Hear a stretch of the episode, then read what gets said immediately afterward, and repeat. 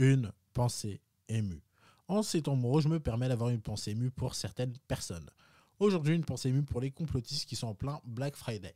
Les mecs qui t'expliquent que le virus a été créé en 2004 par Tony Stark parce qu'il y a une scène du film d'Iron Man où il mélange deux fioles et au lieu de tout jeter dans la poubelle jaune, il met tout dans la poubelle verte. Et que de toute façon, si on enlève toutes les lettres de Tony Stark et qu'on ajoute celles qui sont inscrites sur le coin gauche du billet d'un dollar, Tony Stark, ça donne virus dangereux venant de Chine et vachement relou. Et ça, bizarrement, aucun média n'en parle. Mais c'est normal parce qu'en fait, Tony Stark, il est riche, donc il peut corrompre tous les médias, ça ne sortira jamais. Heureusement que Jimmy, tourneur fraser à Bourg-en-Bresse, est tombé sur un brevet datant de 2003 qu'il comprend autant que le principe de consentement pour nous expliquer que c'est un complot de Macron, des Illuminati et des pangolins, parce qu'en fait Macron, il est Illuminati et que c'est un pangolin déguisé en humain. Et c'est aussi à cause de la 5G, ou des 5G, ou du point G.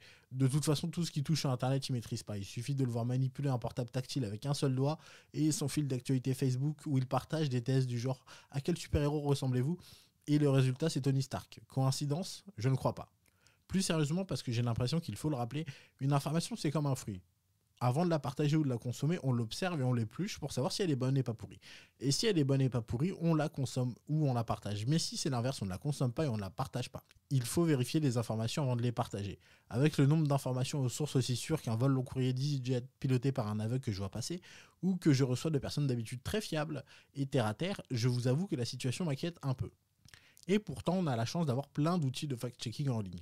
Adioma les répertorie sous la forme d'une belle infographie dont le lien est en description. Avec Internet et les réseaux sociaux, vous avez pu constater qu'on est rentré dans une ère où l'information prend de plus en plus de place, a de plus en plus de valeur et peut avoir un impact incroyable. Le problème de cet impact, c'est qu'il n'est pas toujours positif et une information qui est mal relayée ou pire, qui est volontairement fausse, peut causer des torts, des blessés, voire des morts. Qui plus est en ce moment où les gens sont tendus et à vif. Donc s'il vous plaît, quand vous voyez une information qui a l'air un peu étrange ou qui a une source inconnue, pensez à vérifier cette information avant de la partager. Quoi qu'il en soit, occupez-vous de vous, prenez soin de vous et des autres, et à très vite pour une nouvelle pensée émue. Il y a d'autres pensées émues sur cette chaîne et d'autres formats en cours de publication ou publiés. N'hésitez pas à aller les voir et à vous abonner si ça vous a plu.